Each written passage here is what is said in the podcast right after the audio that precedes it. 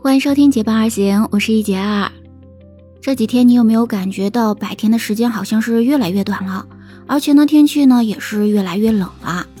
那我们即将要接近一个节气，叫做秋分，应该知道吧？哈，每年呢秋分的节气呢大概都是从九月二十二号到二十四号中间的某个时刻。那通常来讲呢都是九月二十三日了。在这二十四个节气里边呢，平分昼夜的节气有两个，一个是春分，一个是秋分。所以呢，春分就是春天昼夜平分的日子，而秋分呢就是秋天昼夜平分的日子。那这个昼夜平分呢，也就是说白天和晚上都是二十四小时。那么在这样两天呢？太阳的直射点呢是在赤道上，所以呢，全球每个地方，不管是在赤道还是在极地，那我们每个地方呢，从地方时来说呢，都是白天十二个小时，夜晚十二个小时。那通常来讲呢，就是从地方时来讲哈，就是早上六点太阳升起，晚上六点呢太阳落下。除了昼夜平分之外呢，秋分呢还是秋季的这样一个平分的日子。也就是说呢，我们通常呢把立秋作为秋季的开始，而霜降呢作为秋季的结束。那秋分呢，正好是从立秋到霜降九十天的这样一半儿这个时间了。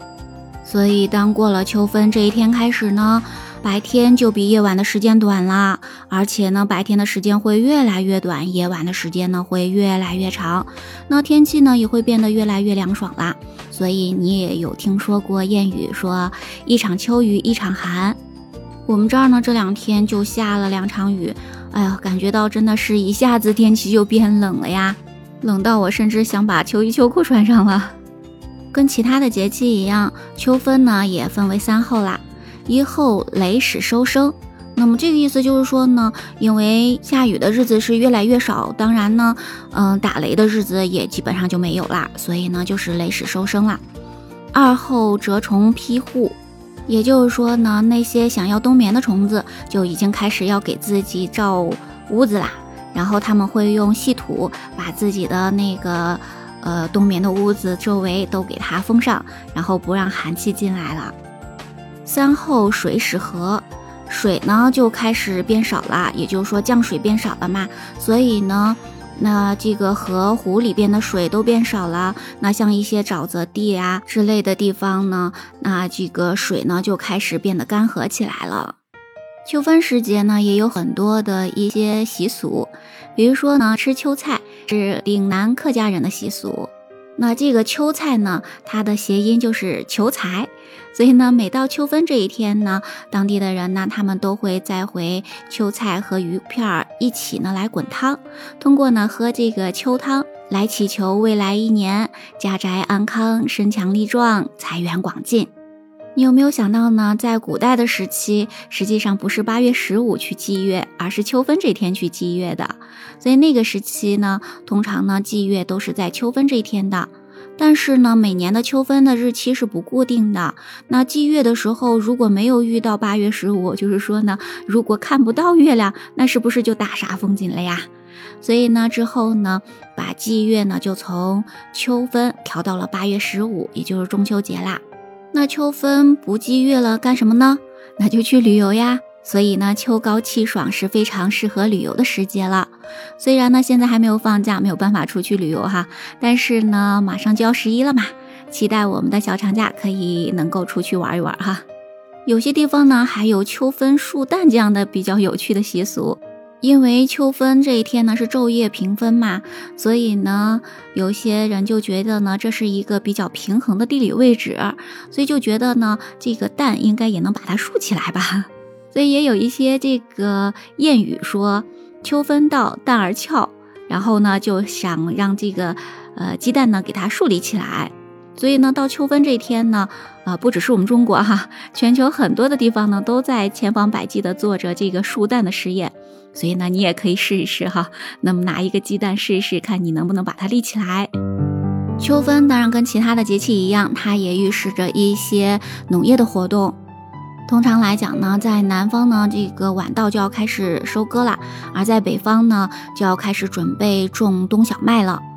而且很多地方的果子也都成熟了，比如说我最喜欢的苹果，在这个时期呢就熟了哈。那所以呢，在我们中国呢，从二零一八年开始呢，把每年的秋分日就设立为中国农民丰收节啦。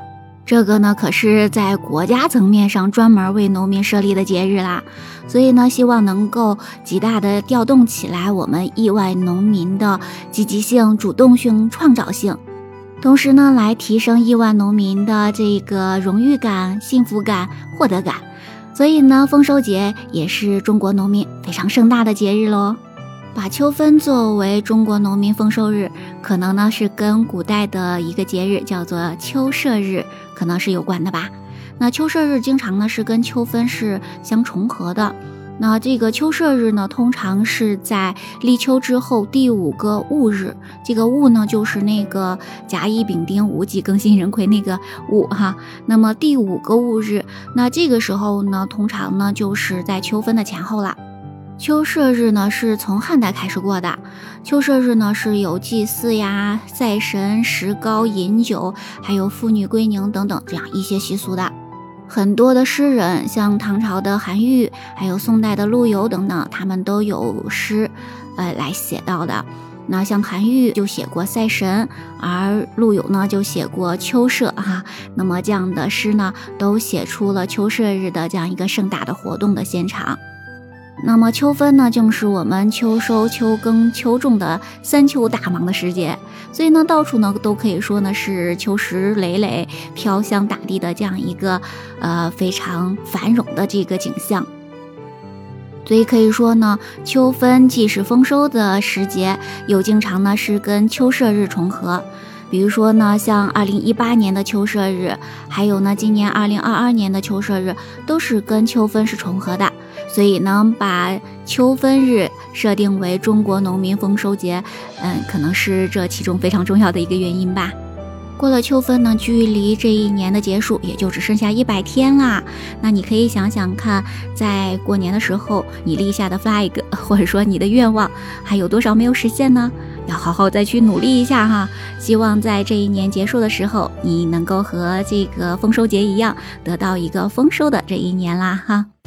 那咱们今天的分享就到这里吧，感谢你的聆听。如果你喜欢我的节目，不要忘记关注、订阅、点赞哦。